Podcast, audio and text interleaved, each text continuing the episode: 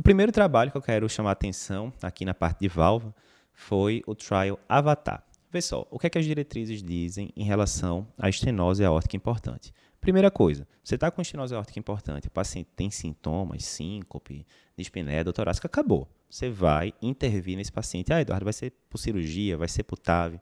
São outros 500, mas você vai intervir nesse paciente. Ok, quais são os outros pacientes que você vai intervir? Quando é que eu devo intervir em um paciente assintomático? Já tem muito tempo que as diretrizes colocam alguns critérios para você mexer no paciente assintomático. Exemplo, se ele tem fração de ejeção menor do que 50%. Ah, Eduardo, quer dizer que tem um trial que viu isso? Não, não tem.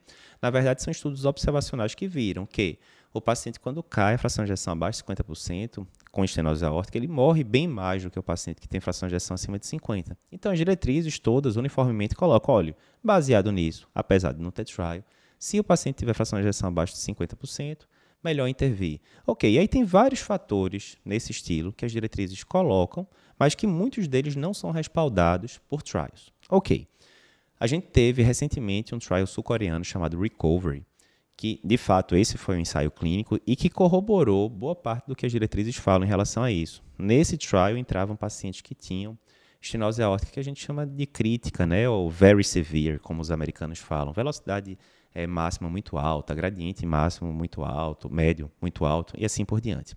Qual foi a novidade do Avatar?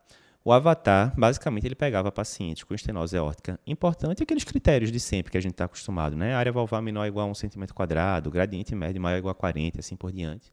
E ele dividia em dois grupos. Ou o paciente ia para a cirurgia cardíaca, né, de troca valvar, ou ele ficava ali no watchful waiting, que a gente chama, né? Ficava apenas observando. E o que é que o trial viu? Então, vamos detalhar aqui melhor. Então, o Avatar, como é que foi? Foram 157 pacientes com estenose aórtica importante e sem sintomas. Ô, Eduardo, mas esse pessoal era assintomático mesmo? Porque às vezes o paciente é um falso assintomático, ou seja, ele foi se limitando no dia a dia, mas se você colocar ele numa esteira da vida, ele aparece, é, apresenta ali dispneia ou doutorásica. Pois é, esses pacientes de fato eram assintomáticos, porque todos fizeram teste ergométrico antes do, de entrar para o estudo. E o teste ergométrico, de fato, tinha que ser normal. A gente vê ali que 30% dos pacientes, quando vão para o teste ergométrico, na verdade não são assintomáticos. Mas esses dos estudos, do estudo eram sim, porque o teste ergométrico veio normal.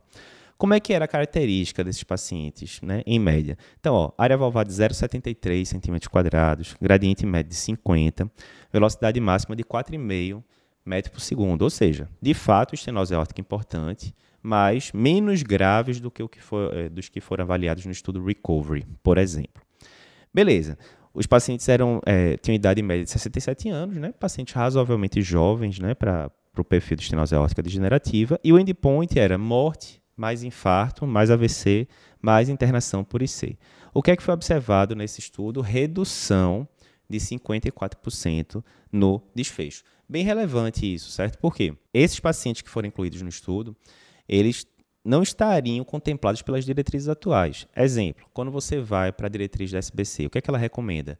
Se o paciente tiver velocidade máxima acima de 5, opa, os pacientes aqui tinham velocidade máxima acima é, de 4,5 em média, ou seja, abaixo do ponto de corte que a SBC recomenda. SBC fala, se o gradiente médio for maior ou igual a 60, o gradiente médio aqui era de 50, abaixo do ponto de corte também da SBC. Se a área valvar for menor do que 0,7, aqui era 0,73, acima do ponto de corte da SBC. Ou seja, boa parte desses pacientes que entraram no trial e que se beneficiaram, se a gente fosse para as diretrizes da SBC, da American Heart ou do ESC, né, a diretriz europeia, esses pacientes não, se, não sofreriam intervenção pelas diretrizes atuais. Ou seja, é sim um trabalho que tem potencial de mudar os pontos de corte lá das diretrizes que a gente vê hoje em dia. Contudo, antes de você ir aplicando isso né, na sua prática clínica, Primeiro, não é um trabalho gigantesco, né? foram 150 e poucos pacientes. Segundo, muito importante, a mortalidade perioperatória observada no estudo foi bem baixa, foi de 1,7% e refletiu a mortalidade calculada pelo STS no pré-operatório. Ou seja, duas coisas importantes. Os pacientes eram de baixo risco, né? Então, uma coisa você está falando de um paciente de 67 anos e que tem um baixo risco cirúrgico. Essa é uma coisa. Outra coisa é você pegar amanhã no seu consultório um senhorzinho de 95 anos com risco cirúrgico de 8% e você falar, ah, eu vou operar esse paciente agora assintomático porque eu li lá o resumo do Avatar e esse paciente é parecido. Não, não é parecido. É um paciente muito mais idoso, com risco cirúrgico muito mais alto. E quanto maior o risco cirúrgico, maior a, a chance de dar ruim né? a, a, a escolha de intervir no paciente. Então, cuidado. Segunda coisa, você tem que saber o resultado da sua do seu serviço, né, da sua equipe cirúrgica, etc. Se você está num serviço que pacientes de baixo risco, né, com estenose aórtica, normalmente tem uma mortalidade de 3, 4, 5%, por exemplo, ou seja, bem maior do que a do estudo, será que vale a pena você mandar para cirurgia? Bem discutível. Outro ponto importante final para falar sobre o, o Avatar é a grande dúvida que fica, é cada vez mais pelas diretrizes, a gente indica muita TAV né, para os pacientes, mesmo de baixo risco, se você for ver, por exemplo, as diretrizes do SBC.